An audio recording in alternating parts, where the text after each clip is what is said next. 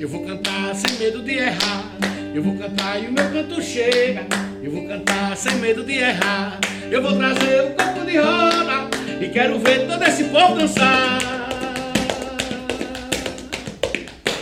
E pra cantar eu peço licença e apresentar minha cultura popular. Cheguei lá. É isso mesmo, chegando aí o mestre Jurandir Bozo, artista popular de Alagoas, porque tem pé no barro a festa do coco neste domingo, dia 22, no Teatro Deodoro, às 5 da tarde.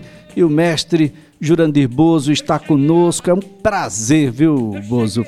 Tanto tempo sem lhe ver ah, e, e vendo que você continua firme, forte, fazendo com que a arte popular de Alagoas não se perca, muito pelo contrário, ela possa de fato permanecer, ela possa continuar. Ah, Jurandir Bozo, um bom dia. Bom dia, Elias. Cheguei, né? Cheguei aqui comunicando. Tô no fluxo no fluxo e na força, na boa vontade, esperando o milagre de Deus e na boa vontade dos homens, aqui na faixa de Gaza, no Jacintinho, esperando aqui, ó, fluir, mas as energias são as melhores possíveis. E estar tá com você é sempre maravilhoso. Ouvir essa música que é minha e que fala disso, né? Cheguei a lá. Às vezes anunciar uma coisa tão óbvia. O, o Bozo, é, quando a gente fala em coco e, e algumas gerações tiveram tão pouco ou nenhum contato. Oi? Algumas gerações nossas, essas mais jovens, não tiveram nenhum ou tiveram pouquíssimo contato com o coco, não é, Bozo? E, e o domingo vai ter essa oportunidade de que as pessoas possam compreender de como isso é contagiante. Bozo. Verdade, Elias. É uma oportunidade importante e a gente vai estar trabalhando isso contando as histórias do coco, mas mostrando a, as escolas, os estilos, que Alagoas, segundo Aloysio Vilela, no Coco Alagoano, é um livro que ele escreveu em 1954. Ele fala de diversas formas e estilos. Infelizmente, nós estamos perdendo isso. Não é? Então, esse é um espetáculo que a gente está celebrando também, na verdade, um pouco da nossa subsistência e sobrevivência. Subexistência e sobrevivência. A gente está num momento muito difícil. Realmente, se a gente parar de forma séria para pensar, a gente não tem muito que comemorar. Esse espetáculo também é um grito de socorro. E por isso eu quero agradecer demais aos apoiadores. Me permita aqui dizer ao governo do Estado, né, a, a iniciativa pública que nos apoiou com o governo do Estado, com a Liteal, a sociedade civil que nos patrocinou pelas entradas solidárias, a Prefeitura de Pão de Açúcar, né? ao doutor Flávio Almeida, que, que foi um cidadão que viu e quis patrocinar, que é também da minha cidade. Então, assim, sem esses apoios a gente não teria feito o, o espetáculo. E o apoio da imprensa livre, o apoio dos amigos. E a você eu agradeço demais sempre, Elias. Agora, Bozo, me, me, fala um pouco sobre e ajuda as pessoas a compreender um pouco melhor o que é que vem a ser o coco. Ah, de onde vem essa expressão ah, popular?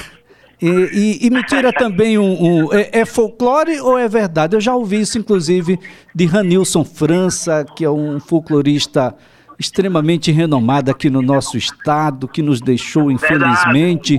Mas ele falava que Bom, a gente ia fazer a casa de taipa e, e, e, a brincadeira começa a rolar e a gente começa a pisar no chão e aquele som vai subindo e todo mundo vai entrando na dança. É assim mesmo? Sim, sim, verdade. Mas vamos, vamos, vamos voltar um pouco, né?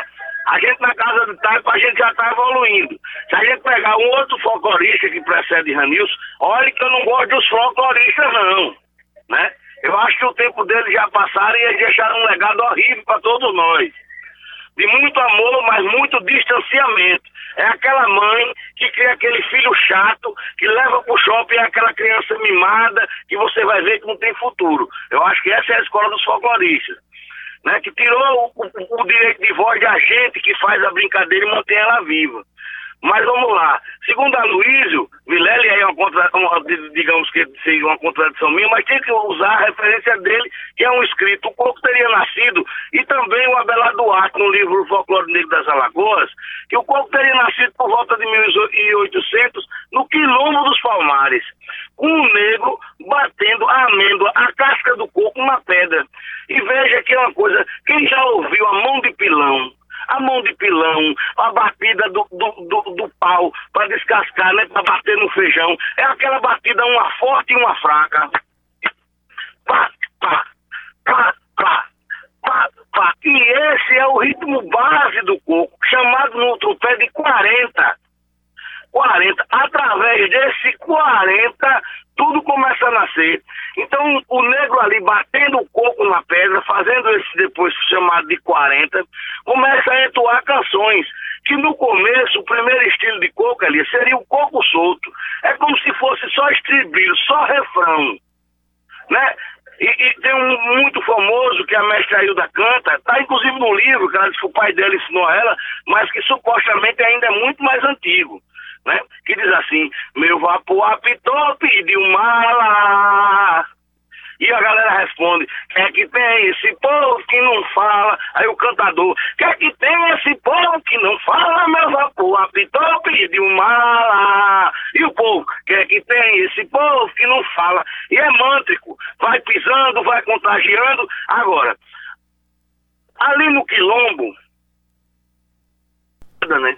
Eu tô ouvindo. Eu acho que dali se Tô ouvindo. Ali se, espera tudo, né, Elias? Por chega nessa, nessa questão do, da, da, da, necessidade de trabalho, porque tudo vira coco. Lá em Pão de Açúcar tinha uma cereja, no final da cereja, coco. As cantigas de batalhão de arroz, quando ia entregar né, o final da, do, do, do, do, do trabalho, do plantio e do arranque do arroz, terminava em quê? Em coco. Então, no fundo, no fundo, tudo termina em coco, é uma festa. E a Casa de Taipa, ela tinha a necessidade de agregar pessoas para fazer aquele trabalho, né? Era a diversão daquele povo ao mesmo tempo que era a celebração, era a cereja do bolo. Porque quando ia dançar o coco, não era só para amassar a maceira, o barro tal, cantar, mas o, o grande charme onde os cantadores, entoavam aquelas cantigas mais elaboradas, pagode, pagodes e, e, e cantigas de, de, fundamento que são extremamente elaborados como grande poder, era na, era na hora de apilar o chão da casa. Agora... Chupé de acabamento. Agora, Bozo, me, me, me diga uma coisa, por que pé no barro, a festa do coco? Como é que vai ser essa festa? O que é que vai acontecer neste domingo lá no Teatro Deodoro? Vamos lá. Este domingo no Teatro Deodoro, às 17 horas, graças a Deus, com casa e ingressos lotados e esgotados, a gente vai estar tá mostrando esses estilos de mostrando esses estilos de tupé e trazendo convidados, mestres, né, mais antigos, mestres novos e cantadores contemporâneos para brindar o público com, com essa diversidade, com essa pluralidade do corpo. E aí foi uma coisa que contaminou e contagiou a todo mundo, a ponto do mestre Ulisses de Olinda querer vir dizer: Eu vou para essa festa. Eu digo que festa de coco é a pedra, você querendo vir, a gente lhe recebendo e já chegou e está aqui e vai cantar o coco voltado, que é um estilo lindo de coco, uma modalidade que a gente tem perdido e que provavelmente nasceu e é daqui de Alagoas, mas se espalhou e Pernambuco também tem, mas que vem se perdendo também.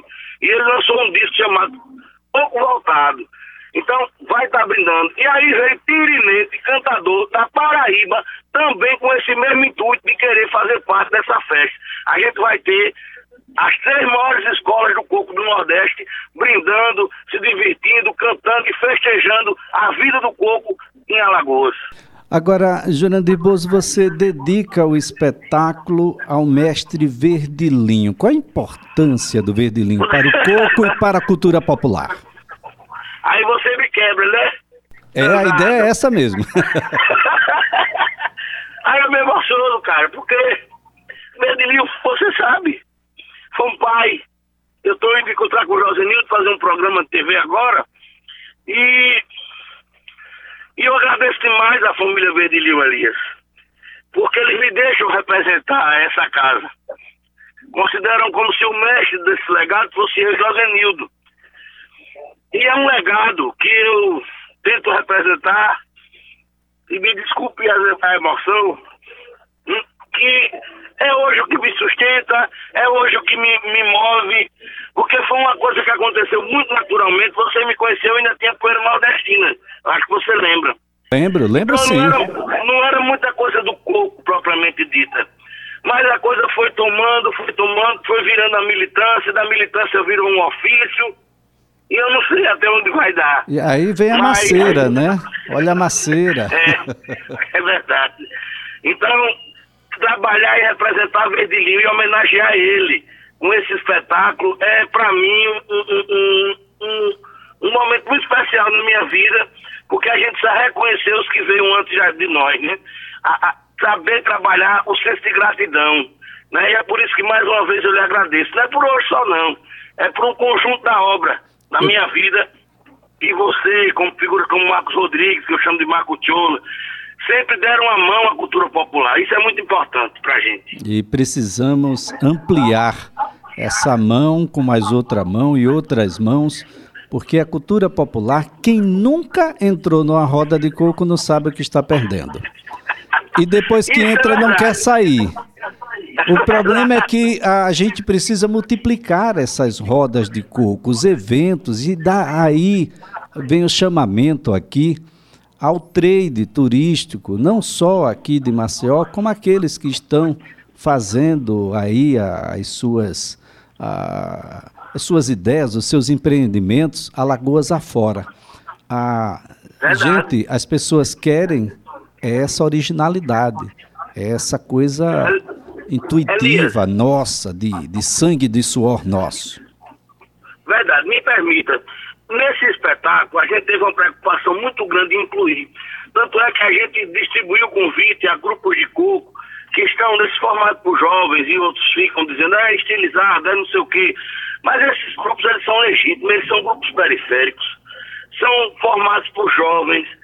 Hoje eles estão cada vez mais tentando se aproximar da tradição com trupés. Às vezes se pedem, fazem uns espetáculos assim, ligados só à modernidade vazia, se esquecem um pouco da tradição, mas a gente está eternamente na busca desse diálogo. E um dia, uma coisa muito importante para esses meninos é, é- é serem reconhecidos como artistas. Sabe? Importante Muitos deles isso. estão no espetáculo como bailarino, bailarina, como cantador, como cantando a resposta ali, recebe seu cachê, entra no Então, camarim, então vamos, o olho brilhar. vamos propor aos meninos aí né? um, um- sincretismo, né? Vocês apresentam a modernidade, mas só para dizer que já existiu também o original, aquele do trupé, vocês apresentam também, que é para a gente não perder a tradição e aproveita, fica uma historinha, né? Para quem está assistindo, para quem está participando. Jurandir Bozo, eu quero aqui agradecer a sua participação. Pé no Barro, a Festa do Coco, Teatro Deodoro, dia 22 de agosto, é nesse domingo, às 5 da tarde. Muito obrigado mesmo, um beijo no coração. Obrigado, Elias. Cheiro com gosto de coco para todos vocês.